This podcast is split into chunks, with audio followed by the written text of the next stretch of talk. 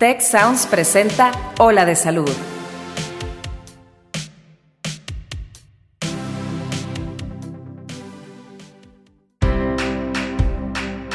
Esto es Ola de Salud.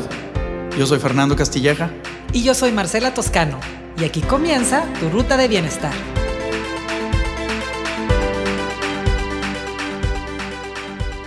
Hola amigos, ¿cómo están? Yo soy la doctora Marcela Toscano y estoy encantada de que estemos reunidos hoy otra vez aquí en Hola de Salud. Como saben, estamos tratando de tocar temas de, actualidad, temas que todos tenemos en mente y pues debido a esta contingencia y esta pandemia de COVID-19, pues han surgido muchas inquietudes de, a todos los niveles, inquietudes que tienen que ver con la alimentación, con el manejo del estrés y una palabra que hemos estado escuchando todo el tiempo es el distanciamiento físico, que luego le ponen distanciamiento social, luego distanciamiento físico, y como que podría resultar confuso para algunos de nosotros. Y aunque parezca una cosa menor, las palabras son muy potentes. Entonces, trajimos el día de hoy, estamos de fiesta porque tenemos una super invitada que nos va a ayudar a diferenciar primero el término, distanciamiento social, distanciamiento físico, por qué la diferencia, este, para qué nos sirve. Bueno, cantidad de preguntas que tenemos para ella. Ella es especialista en salud pública del equipo de bienestar y prevención de TechSalud. Y les presento con mucho gusto el día de hoy a la doctora Paola Reynoso. Paola, muchísimas gracias por acompañarnos el día de hoy. Muchísimas gracias por la invitación. Encantada de estar aquí. Pues mira, has de estar súper ocupada ahorita con tantas cosas que están pasando y todo el mundo quiere tener tu opinión y, y, tu, y tus recomendaciones, así que vamos a tratar de aprovechar al máximo tu tiempo. Pues no sé, platícame, de inicio, este tema de las palabras, ¿qué es el distanciamiento físico y, en qué consiste? O sea, entiendo que creo que la palabra correcta es distanciamiento físico, no distanciamiento social como en algún momento se había manejado. Así es, es distanciamiento físico. Si quieres hablamos un poquito de eso y ahorita explicamos el por qué cambió el término y por qué es importante. Órale. Pues bueno, mira, el distanciamiento físico significa literalmente estar apartado físicamente de otra persona. Cuando se dio a conocer todo esto del virus y, y empezó a allá en por más o menos por diciembre del 2019, y antes de que esto fuera declarado una pandemia, se hacía la recomendación de estar distanciados socialmente, que bueno, ahorita ya entraremos en detalle de eso. No quedaba muy claro la distancia exacta y después ya cambiaron las indicaciones, se fue diciendo que fuera un distanciamiento de un metro y ahora que en México estamos en fase 3 es donde, donde ya se hace la recomendación de que el distanciamiento sea de metro y medio. Entonces, esto es lo que conocemos como distanciamiento físico. Muy diferente de distanciamiento social, que puede ser, pues no platico contigo porque me caes bien gordo, pero aquí estamos sentados uno al lado del otro a menos de 30 centímetros. Así es, sí, la OMS hizo ya hace varias semanas énfasis en este tema y pues la verdad creo que fue una decisión muy acertada porque el objetivo es que el distanciamiento sea de manera física, como ya dije, de metro y medio, pero no que nos alejemos de, otras personas, de nuestros amigos o familiares.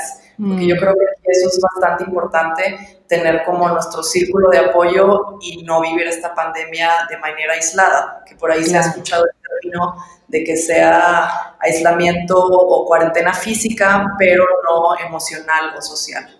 Uy, sí, pues que, te digo, parece que es una cosa menor, pero las palabras impactan y ahorita que te escucho explicarlo, pues hasta sentí bonito en mi corazón. es nada más físico, ¿no?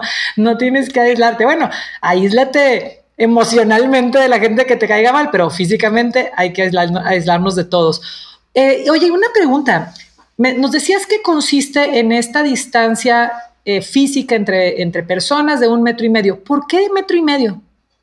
Pues porque se ha estudiado la forma en cómo se transmite el virus y no solamente este, sino otros, y pues es a través de, gotas respiratorias que expulsamos por la nariz o por la boca, especialmente cuando una persona está contagiada.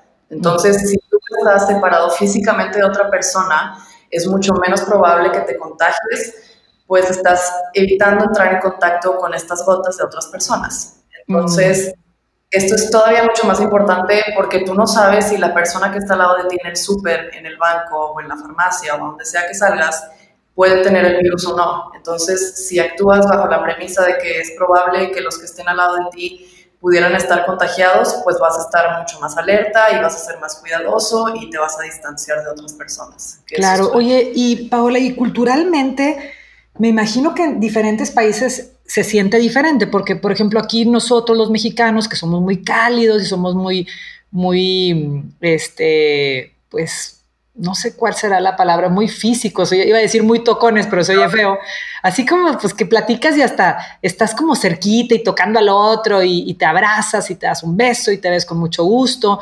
Eh, me imagino que aquí nos cuesta más trabajo que en otros países, no sé, como en Inglaterra, que de entrada no te quieren ni cruzar la vista. Eh, ¿Cómo has encontrado tú la resistencia a, poder llevar estos cambios de, distanciamiento físico en las recomendaciones públicas? Pues sí, es un poco difícil y especialmente como mencionas por nuestra cultura, no estamos acostumbrados y pues también no nos gusta que nos digan qué hacer. Entonces, este, claro no nos gusta y no estamos acostumbrados, entonces pues sí es difícil, los cambios siempre son difíciles, pero pues el día de hoy nos toca hacerlo, no hay ni modo, entre, entre más acatemos estas medidas y nos apeguemos a ellas, más pronto vamos a salir. Y pues tenemos otras formas de estar en contacto, el día de hoy la tecnología la podemos utilizar a nuestro favor, tenemos tantas herramientas que el día de hoy nos permiten estar en contacto con los demás, entonces una llamada a tus papás, o videollamada con tu abuelito, reúnete con tus amigos, ya hay diferentes aplicaciones para que te conectes diferentes personas a la vez, entonces utilicemos y concentrémonos en lo que sí podemos hacer y no en lo que no podemos hacer. Claro, eso cambia todo. Oye, y una pregunta, porque así como, como, como te decía esto de que nos cuesta trabajo a los que somos así muy cálidos y queremos estar cerquita, como que también luego agarramos extremos, porque, no sé, yo me considero una persona cálida, pero ayer que tuve que ir al súper, este, la persona de atrás como que no sé si estaba distraída o, no le gustaba hacer caso y como que no estaba a un metro y medio y a mí me estaban dando ganas de echarle la isola en la cara, así de que aléjate, bicho, pero tampoco quiero ser rudo. ¿Qué recomendaciones nos puedes dar para, para de verdad ejercer este distanciamiento físico? Pues en diferentes contextos, como te decía, el súper, el transporte. Sí, sí, sí, pues la verdad es que es, complicado y aquí es trabajo en equipo, porque no se trata de que lo haga solamente yo, sino lo tenemos que hacer todos para que esto realmente sea efectivo y funcione.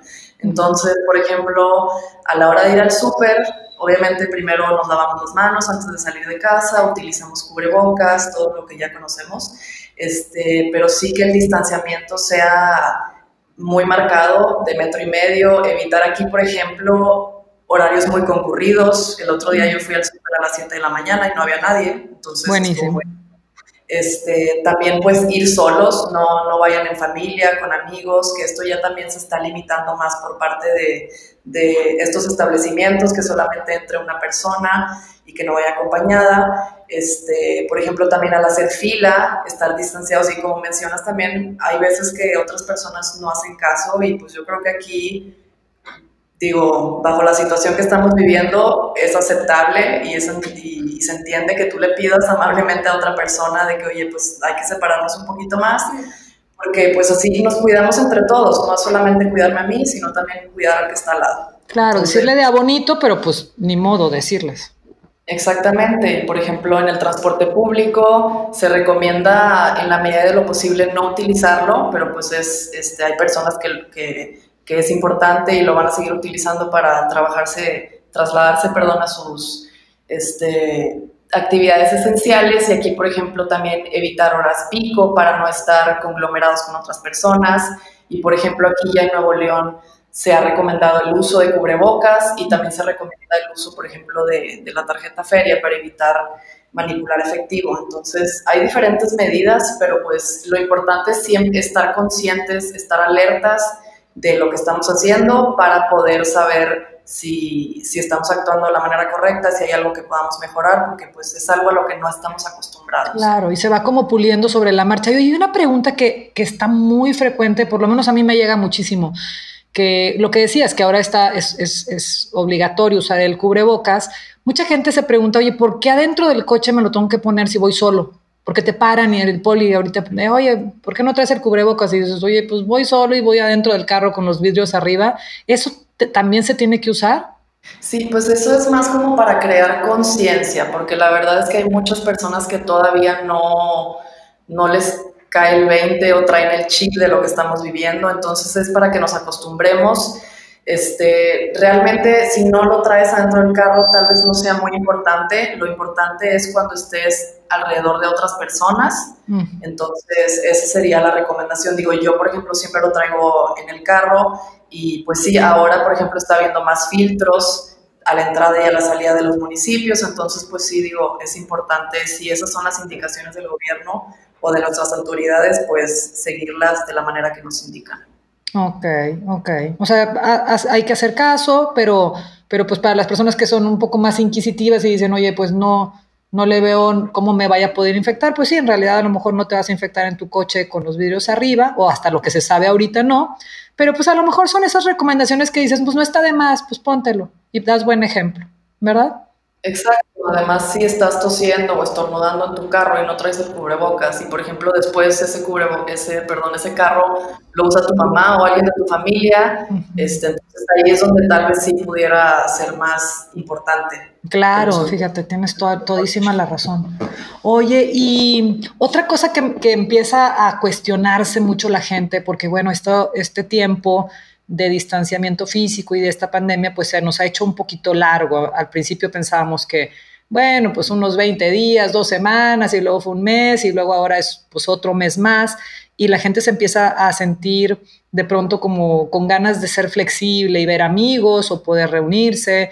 Eh, ¿Debo permanecer siempre encerrado en la casa? ¿O hasta dónde sí? Sí, pues mira, primero que nada quisiera que lo tratáramos de tomar como de una manera más positiva, no como un encierro. Entonces, son tiempos difíciles, todos estamos viviendo lo mismo, cada quien de, de manera diferente, pero si acatamos las medidas que nos indican las autoridades, vamos a regresar poco a poco a nuestra vida cotidiana. Entonces, hay que verlo como cada día que paso en casa es un día menos de espera, es un día menos para que yo regrese a mi rutina. Y para contestar tu manera, tu pregunta de manera puntual, pues sí, la indicación es hasta el día de hoy que te quedes en casa. Y ahorita es la, la jornada de, de, sana distancia implementada por el gobierno que es hasta el 30 de mayo. Y esto significa que si tú no tienes un trabajo en un sector esencial, ya sea salud, alimentos, seguridad y entre otra lista, o si tu salida de casa no se considera esencial, esto quiere decir si no vas a ir al supermercado, a la farmacia, a llevarle alimento, medicinas a, a una persona que pertenece a un grupo de riesgo, pues la recomendación es que, es que no salgas. Entonces, pues hay, hay, aquí yo creo que pensar en que esto es responsabilidad social o colectiva, hay que pensar en los que sí tienen que salir a trabajar y exponerse y quedarnos en casa por ellos, para que ellos tengan menos trabajo y para que podamos salir de esto más pronto. Muy importante. Y, y ahorita que hablabas de personas vulnerables, ¿hay alguna recomendación específica o, o, o cuidados que tengan que ser tomados en cuenta? Cuando vivimos con alguna, alguna persona vulnerable o con especial riesgo ante esta pandemia?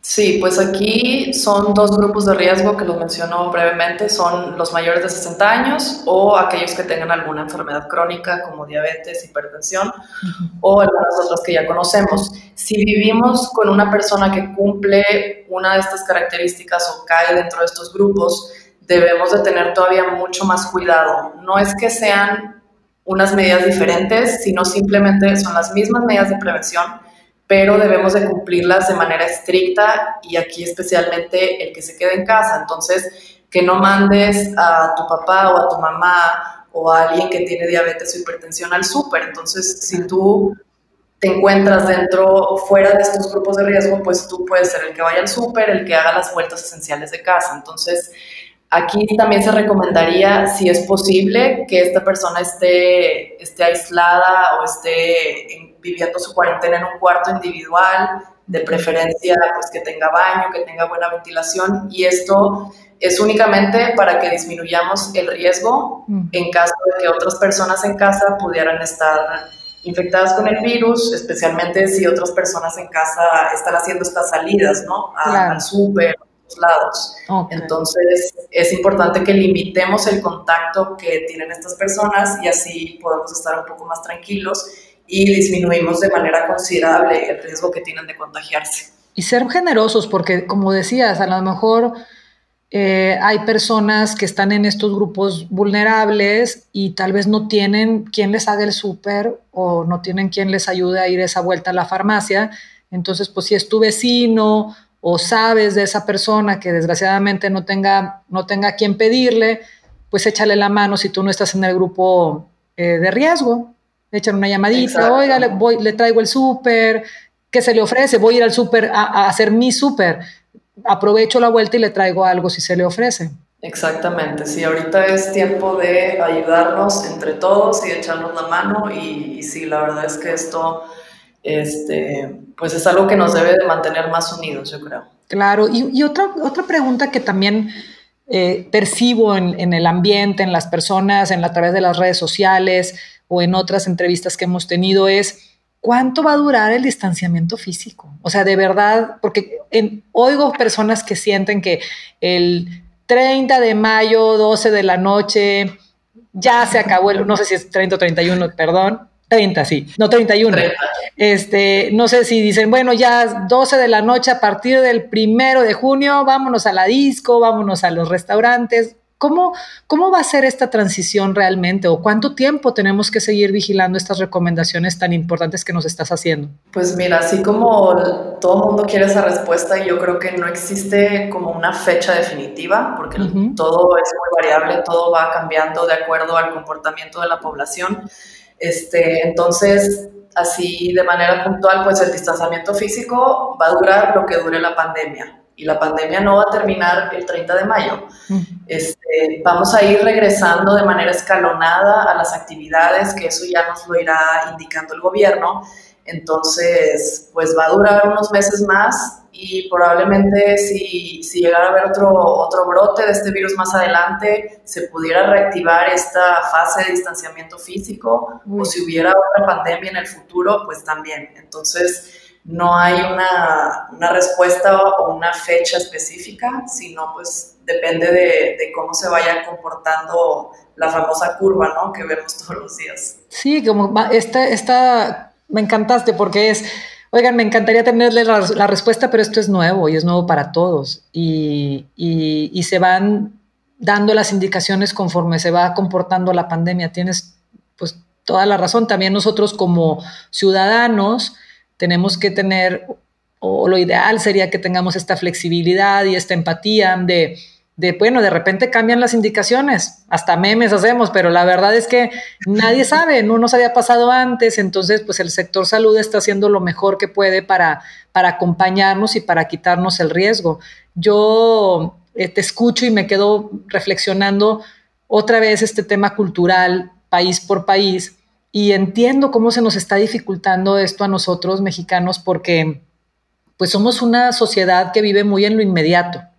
Eh, en los años que hemos tenido dificultades económicas, pues no, no tenemos la cultura de la previsión, de, la medicina preventiva, pues no es algo que atendamos mucho porque pues a duras penas alcanzan los recursos para los que ya están enfermos, no, no, no, no estamos muy conscientes de prevenir la jubilación, no somos muy... Eh, apegados a hacer ahorros, porque pues no, no, no estamos muy atentos al futuro porque batallamos mucho con el presente. Entonces, eh, mi reflexión va en dirección de cuánto se puede extender esto, pues conforme menos estemos atentos a prevenir el futuro. Si ya queremos vivir en lo inmediato y ya no me importa, vive hoy porque mañana nada está asegurado, pues lo más probable es que tu mañana que no está asegurado se extienda muchísimo, porque como dices, puede haber un brote de nuevo y entonces echemos a perder todo el esfuerzo de este mes o mes y medio que ya, que ya hemos pues valientemente vivido el, el distanciamiento físico. Entonces se entiende que es un tema cultural, pero creo que es abrazar nuestra cultura y, y ser un poquito más de lo que normalmente somos. No sé, de repente me quedé pensando eso, que no, no, es fácil para nosotros tragar esto. ¿Cómo están, em, cómo están eh, funcionando en México las medidas que se están tomando para promover la, la distancia física? Pues esa también es otra pregunta muy buena para la cual tampoco hay como una respuesta de están funcionando o no están funcionando. Es muy pronto para decirlo, pero de acuerdo al modelo que presenta la Secretaría de Salud, se muestra más o menos un, un, panorama con una cantidad menor de casos si comparamos México con otros países como por ejemplo Italia o Estados Unidos, que ya todos conocemos la situación en la que se encuentran o se encontraban hace unas semanas. Entonces, las medidas de prevención en México se implementaron de una forma más temprana que en otros países, lo cual es bueno, por supuesto, pero no podemos decir a ciencia cierta, vamos bien, vamos mal, está funcionando. Es muy temprano para llegar a esa conclusión, pero yo creo que aquí el mensaje importante, y si haría énfasis en esto, es que sigamos con las medidas de prevención que nos indiquen las autoridades por el tiempo que sea necesario, porque pues todo esto es para nuestro bien y para el bien de la población y para evitar mayor número de fatalidades. Entonces, yo entiendo que muchas personas ya están cansadas de estar en casa, esto es comprensible, pero tenemos que seguir haciéndolo porque si salimos de casa de manera prematura y todos nos queremos ir de fiesta y todos queremos estar viviendo la vida que vivíamos hace dos meses, pues esto va a revertir el efecto positivo que hemos tenido este, y que se ha visto, que se, hemos tenido menos casos, pero es importante que se mantenga de esta forma. Ay, Paola, pues muchísimas gracias. Me gustaría que, que nos dejaras como pues con una, última reflexión, porque nos has dado toda esta información bien importante, bien puntual, cero sesgada para ningún lado, es como la realidad es esta, esta es lo que tenemos que hacer, hay que ser empáticos, hay que ser solidarios. Déjanos, por favor, con, con esta reflexión de qué podemos aprender de esta situación, para quedarnos con eso en positivo y pues nada, seguir las recomendaciones. Pues sí, mira, la verdad es que si no salimos de esto con diferentes aprendizajes, yo considero que sería lamentable. Entonces tenemos que aprender de lo que estamos viviendo. Y aquí me iría, por ejemplo, la importancia del trabajo en equipo. El día de hoy no se trata solamente de que el gobierno o los profesionales de, de la salud saquen el trabajo, sino se trata de que participemos todos en conjunto y de que tú desde tu casa o de donde te encuentres aportes con tu granito de arena de la manera en que tú puedas. Mm. Otra cosa diría, por ejemplo, el acercamiento social, fortalecer nuestras relaciones con las personas que nos rodean, porque ahorita estamos viendo cómo es tan importante tener esta base, este grupo de apoyo, porque pues claro que siempre es mucho mejor vivir momentos difíciles en compañía. Uf, sí, es cierto. Aquí también te podría decir, por ejemplo, la importancia de cuidar nuestra salud física, pero también nuestra salud mental, que es algo que todavía está bastante estigmatizado, es algo en lo que tenemos que trabajar muchísimo más. Y también, como mencionabas, hacer mayor hincapié en la medicina preventiva y en nuestros hábitos saludables, porque estamos viendo cómo mucha de la población mexicana está en este grupo de riesgo porque por las enfermedades crónicas que tienen y esto se debe mucho al estilo de vida que llevan. Entonces, sí, sí tenemos que crear mayor conciencia para hacer cambios en nuestro estilo de vida y pues que podamos, que, que no, pertenezcamos, que no pertenezcamos a, esta, este grupo de riesgo que tiene mayor, mayor porcentaje de, de desarrollo de una enfermedad más grave. Y, y bueno, pues no sé, tengo bastantes aprendizajes, pero son yo creo que los más importantes. Qué lindo, pues me, encantó. Ahí lo tienen amigos. Em, como nos dice la doctora Paola, si, si no tenemos alguno, por lo menos uno, alguno o varios aprendizajes de esto que estamos viviendo, pues es realmente un desperdicio. Hay que volver a, valorar lo importante, como es la salud, como decía la doctora Paola, las relaciones cercanas. O sea, de verdad los quiero dejar con esta reflexión. Em, muchísimas gracias, Paola. De verdad, qué buena entrevista. Me, yo me quedo con mucho y estoy segura que nuestros escuchas también. Y nada, pues te deseo muchísimo éxito porque bueno, esto todavía no termina, tienes mucho trabajo, ya no te entretengo, te han de estar buscando para más entrevistas justo colgando con nosotros. Eh, y muchas gracias a todos ustedes amigos, gracias por conectarse a Ola de Salud. Eh, nos vemos muy pronto, bueno, nos escuchamos muy pronto. Un abrazo para todos y muchísimas gracias Paola. No, hombre, gracias por la invitación. Hasta luego. Muchas gracias al equipo de Tech Salud, el Sistema de Salud del Tecnológico de Monterrey y al equipo de Tech Sounds. Productor ejecutivo de Tech Sounds, Miguel Mejía. Asistente de producción, Beatriz Rodríguez. Productores de Ola de Salud, Melissa Hinojosa, Nora Morales y Fernando Zamora. Postproducción, Max Pérez. Te invitamos a escuchar el siguiente episodio de Ola de Salud y el resto de los programas de Tech Sounds en los canales de tu preferencia.